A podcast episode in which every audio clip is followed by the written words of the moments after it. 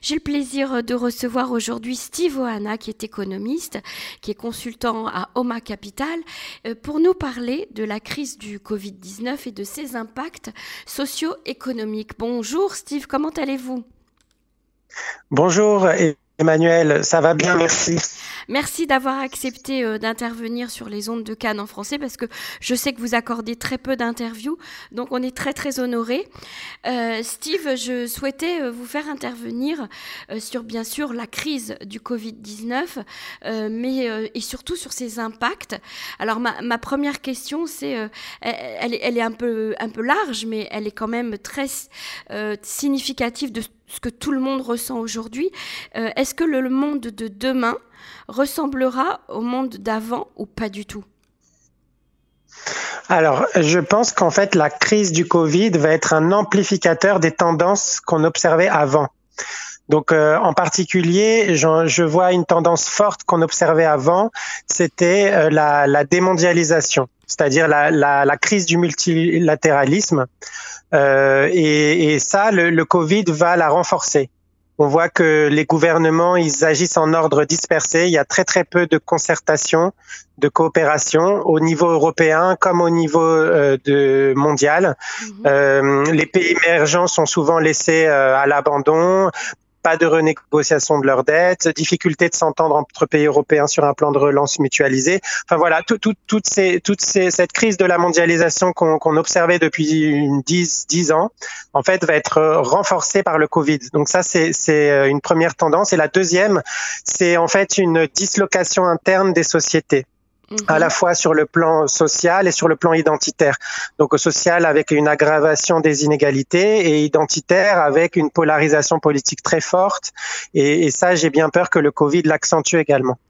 Alors, vous, vous, avez, euh, vous avez élaboré dans un, un, article que vous avez euh, publié en commun, donc euh, dans Oma Capital, que l'impact économique à long terme, en fait, va, va jouer beaucoup sur les systèmes financiers également.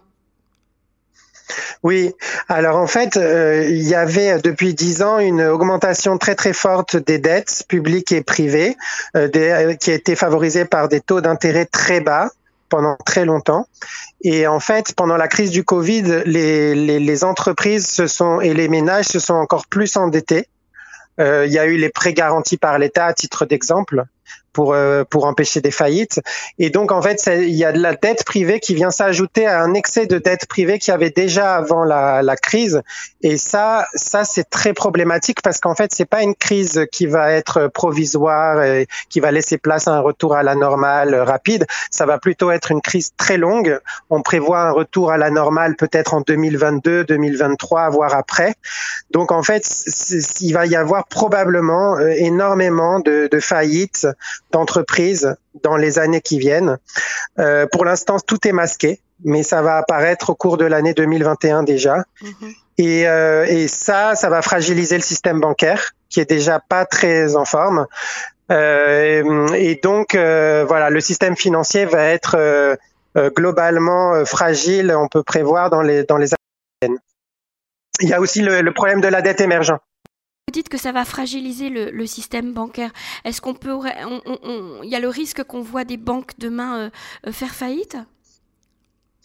Alors, euh, oui et non. C'est-à-dire que e, effectivement, il pourrait, dans un premier temps, certaines banques pourraient se retrouver avec une, une, valorisation boursière nulle. Donc, techniquement, ça s'appelle une faillite. Hein. Mais derrière, si c'est des banques qu'on appelle too big to fail, c'est-à-dire trop grosses pour qu'on les laisse tomber, c'est le cas de banques comme la BNP ou la Société Générale par exemple, et ben derrière il y aura forcément des, des sauvetages comme on a vu euh, mhm. après qu'on a laissé tomber les Man Brothers, on a vu que c'était pas possible de laisser des banques euh, ce qu'on appelle systémiques tomber. Donc on sauvera les banques euh, trop trop grosses et on laissera tomber d'autres, on les laissera être absorbés par des banques plus grosses, etc.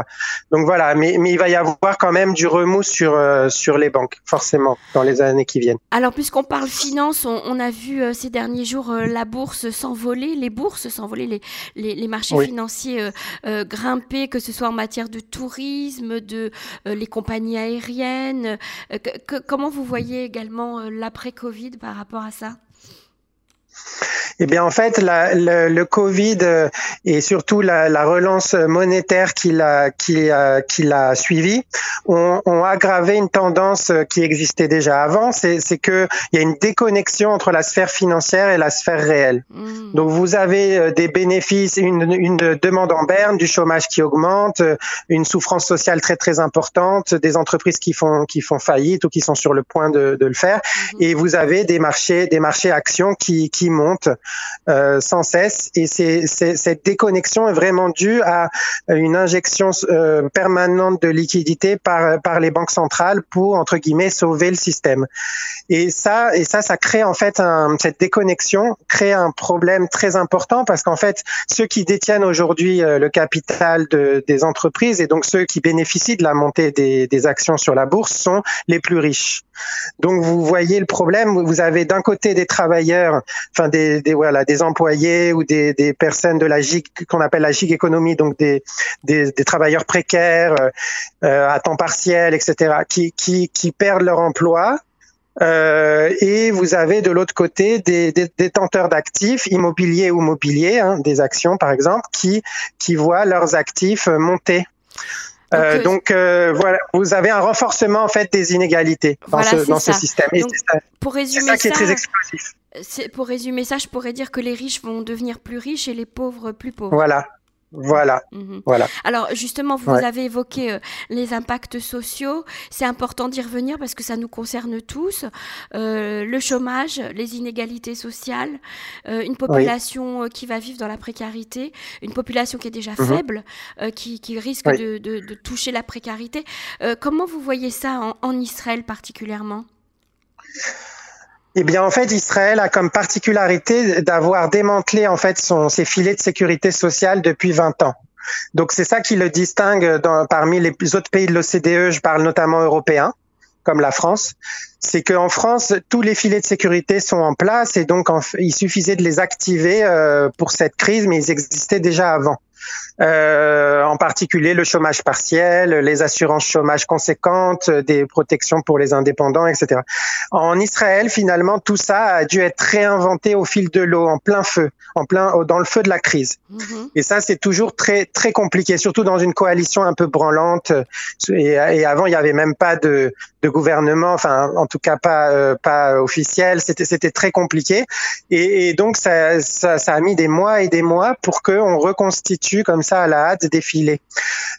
C'est, les, les, filets de sécurité ont dû être euh, euh, reconstruits à la hâte euh, sous la pression des manifestations. Euh, c'est un climat qui a, qui a été, qui a été aggravé par les soupçons de corruption à l'encontre de, de Netanyahou, par la polarisation politique du pays, par aussi les divisions internes entre religieux laïcs. Donc voilà, tout ça a contribué finalement à exacerber toutes les fractures qui existaient déjà avant le Covid dans la société israélienne. Alors, euh, est-ce que euh, vous pensez que c'est ce filet de sauvetage social en Israël qui se reconstruit au fur et à mesure, il va être suffisant? Euh, Pour, l'instant, il est clairement insuffisant. Euh, on voit qu'il y a énormément de, de, de personnes, commerces, d'entrepreneurs, etc., qui sont en, détresse en, Israël. Il va y avoir une aggravation euh, forte de la pauvreté. Je, pense que euh, les, ce sont les mois avec le, nouveau lockdown, ça va s'aggraver. C'est les mois à venir qui vont dire si, si finalement le gouvernement va pouvoir prendre les mesures nécessaires ou pas. C'est un peu trop tôt aujourd'hui pour savoir si c'est suffisant ou pas. On saura sûrement en 2021 quand on va faire le bilan de, de tout ce qui s'est passé. Alors, qu'est-ce qui va se passer justement? Il y aura un retour en force euh, des États-nations, euh, comme vous, comme vous l'appelez, une fin de la mondialisation. Essayez de nous faire un petit peu une, une image globale de la de la de l'avenir mhm. économique et social.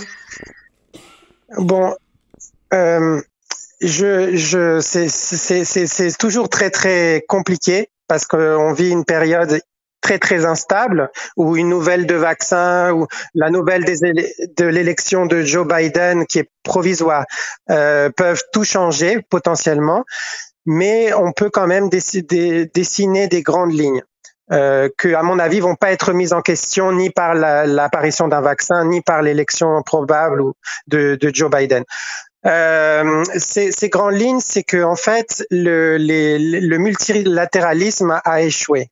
C'est-à-dire qu'aujourd'hui, les institutions multilatérales, que ce soit au niveau européen ou au niveau mondial, euh, je pense au FMI, je pense à l'ONU, etc., ne, ne, sont pas adéquates, ou même l'OMC, l'Organisation mondiale du commerce, ne sont pas adéquates pour gérer des, des crises comme on, comme on a connu à répétition depuis, euh, depuis euh, maintenant 20 ans. Et, euh, et, donc les, États font appel à des leaders qui sont de plus en plus euh, bon, on les appelle populistes dans le langage euh, politiquement correct, mais on pourrait aussi dire souverainiste, on pourrait dire euh, patriote euh, si, si, on adopte le point de vue euh, opposé. Euh, donc voilà, c'est des, des, leaders qui croient de moins en moins finalement à l'efficacité des institutions multilatérales et qui veulent redonner des marges de manœuvre à leur, à leur nation. Euh, donc, ce qu'on pourrait voir, c'est le délitement progressif des institutions européennes. Euh, on pourrait voir euh, des sorties euh, d'institutions multilatérales comme l'OMC. On pourrait voir, par exemple, des défauts unilatéraux sur la dette de, la part de certains pays émergents. On, a, on a déjà vu hein, des, des, défauts là cette année apparaître au sein des pays émergents, l'Argentine, le Liban, etc.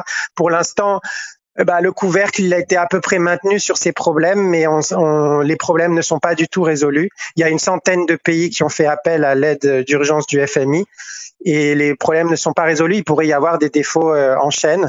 Donc voilà, il, est très possible que, que toutes ces, tous ces problèmes ne trouvent pas une résolution pacifique, multilatérale, etc., et qu'il y ait des solutions unilatérale qui soit trouvée. Moi, moi personnellement, c'est le, le, scénario que je ressens comme le plus probable. C'est que de, de, plus en plus de pays ferment, par exemple, leurs frontières sans concertation ou euh, se retirent d'accords commerciaux. Là, il faut aussi surveiller ce qui va se passer du côté du Brexit, où les négociations sont extrêmement tendues entre euh, le, le, le Royaume-Uni et l'Union européenne je, je, voilà, je prévois comme ça des, des, des tensions au niveau des, des, institutions multilatérales et le recours de plus en plus important au, euh, au, au, au souverainisme. Donc en fait, avec des conflits euh, internationaux euh, qui risquent oui. de s'intensifier aussi. Oui, tout à fait, tout à fait. À partir du moment où certains leaders euh, jugent que euh, ils sont perdants de la part euh, dans le, dans le cadre multilatéral, ils vont prendre des mesures unilatérales et ces mesures unilatérales euh, appellent d'autres mesures unilatérales euh, de, de, de, la part des, des, autres leaders. Et donc voilà, c'est une sorte de réaction en chaîne. Si on veut avoir une, aussi un parallèle historique, on peut se référer aux années 30 où euh, c'est exactement ce qui s'est passé à partir du moment où où, où euh, euh, en fait il y a eu la crise de 29 euh, il y, a, y, a, y, a, pas mal de pays qui ont commencé à sortir du système monétaire de l'époque qui s'appelait l'étalon or. Euh, et euh, ça c'est arrivé jusqu'à après l'Allemagne la, nazie, la sortie de l'Allemagne de l'étalon or, puis finalement celle du Front populaire en 1936. Voilà, il y a eu toute une, une période de, de plusieurs années où euh, enfin, le multilatéralisme et la mondialisation se sont défaits et ce serait le meilleur parallèle historique. Alors on va quand même essayer de, de, terminer sur une note un petit peu euh, positive. Euh, tout d'abord, est-ce que euh, quelle image vous voyez pour l'avenir d'Israël? Parce que c'est important, ça nous concerne euh, directement. Oui. Et puis qu'est-ce qui pourrait émerger de cette crise mondiale de positif, des, des, des, choses solides sur lesquelles on pourrait s'appuyer et reconstruire quelque chose de nouveau? Mmh. Ouais. Alors déjà, je pense que euh, le, la, la, fin du multilatéralisme n'est pas forcément qu'une mauvaise chose, c'est-à-dire euh, qu'il va il va y avoir une reprise en main des, des États euh, par euh, par finalement leur euh, par les peuples. Et donc finalement les classes populaires qui ont été un peu les délaissés de la mondialisation vont pouvoir finalement reprendre un contrôle plus fort de leur euh, du pouvoir politique. Et donc tout ça va amener des, des, de la réindustrialisation donc des relocalisations industrielles euh, vers les pays, euh, les pays, à la, les pays développés. Euh, il va y avoir aussi euh, une, un rétablissement de l'État-providence. Donc toutes les structures de protection sociale qui ont été fragilisées depuis une vingtaine d'années vont, à mon avis, être reconstruites.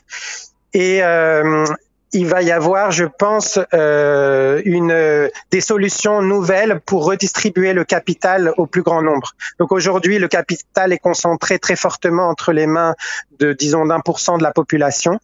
Je pense à des solutions de type capital universel dont, dont j'ai parlé dans un article récent. Je pense que ça, ce serait des solutions euh, très très euh, intéressantes pour finalement sortir par le haut de cette crise. Et finalement, la, la, fin de la mondialisation, si elle se solde par une, une cohésion euh, plus importante des, des, sociétés, finalement, n'aura pas été quelque chose de d'inutile. Euh, donc euh, voilà, c'est ça le, le, souhait en tout cas qu'on pourrait faire. Et plus particulièrement pour Israël, quel souhait vous, ah vous pourriez formuler? Oui, ben pour Israël, c'est c'est euh, à la fois la même chose et à la fois il y a, des enjeux spécifiques. Euh, à la fois la même chose parce que finalement euh, le, le fait d'avoir un peu copié le modèle euh, américain et puis le modèle global depuis une vingtaine d'années a porté Israël sur une voie qui est une impasse, à savoir le, démantèlement des protections sociales, etc. Et ça, aujourd'hui, Israël est obligé, euh, dans le feu de la crise, de reconstruire ça. Euh, je pense que les années, dans les années qui viennent, ça va être reconstruit encore davantage et sur du beaucoup plus, sur des bases beaucoup plus long terme. Euh, et d'autre part, je pense qu'il y a des enjeux spécifiques en Israël sur le clivage laïque religieux. Euh, des enjeux qui ont été énormément soulignés par la crise. On a vu que les, les, en Israël ne se sont pas soumis aux lois du pays, mais euh, ont respecté finalement les consignes de leurs propres chefs religieux. Euh, et ça, en fait, ça venait souligner des fractures préexistantes sur le thème du service militaire, de la participation au marché du travail et de la participation finalement à l'impôt. Et je pense que ça, ces fractures-là devront être forcément réglées pour que pour que Israël retrouve sa cohésion interne dans les dans les années qui viennent. Et ça aussi, peut-être que la, crise du Covid peut être une opportunité euh, apaiser toutes les, les fractures qui, qui se sont euh, accumulées entre euh, entre la, la, le secteur religieux et le secteur laïque en Israël. Mhm. On parle beaucoup de, de revenus euh, universels, euh, le revenu universel.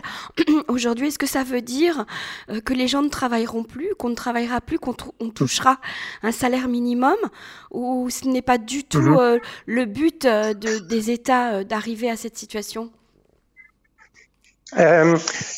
En fait, le, le revenu universel n'est pas euh, destiné à ce que les gens euh, s'arrêtent complètement de travailler, mais euh, à, il, il répond finalement à une, à une nécessité, c'est que les, les, donc le temps de travail diminue tendanciellement. Mmh.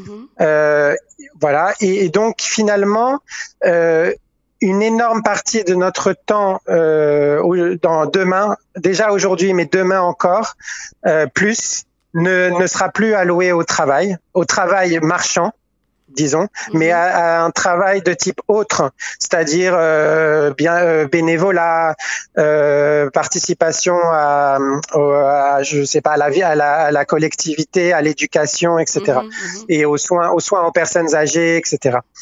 Euh, et, et ce, ce travail-là pour la collectivité, aujourd'hui, il prend une forme totalement bénévole et demain, à mon avis, prendra une forme un tout petit peu différente. Il sera rémunéré justement via euh, le, le, revenu universel, justement.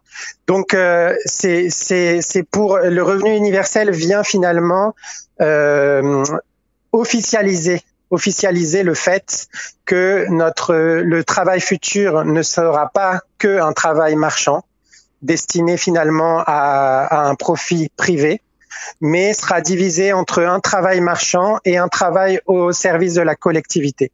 Euh, parce qu'en fait, demain, euh, on n'aura pas besoin, on n'aura pas besoin que toute la toute la force, toute la population active soit employée au, service d'un tra travail marchand. Ce sera complètement, ce sera pas nécessaire. On a on a aujourd'hui une productivité telle que en fait on on n'a pas besoin. D'autre part, les besoins les besoins réels vont être revus largement à la baisse. Mhm. Euh, c'est-à-dire qu'aujourd'hui, notre consommation est beaucoup trop importante dans les pays occidentaux par mhm. rapport aux, capacités, par rapport à nos propres besoins réels humains, et puis par rapport aux capacités de la planète. Donc, je pense que il va y avoir une modération de nos besoins.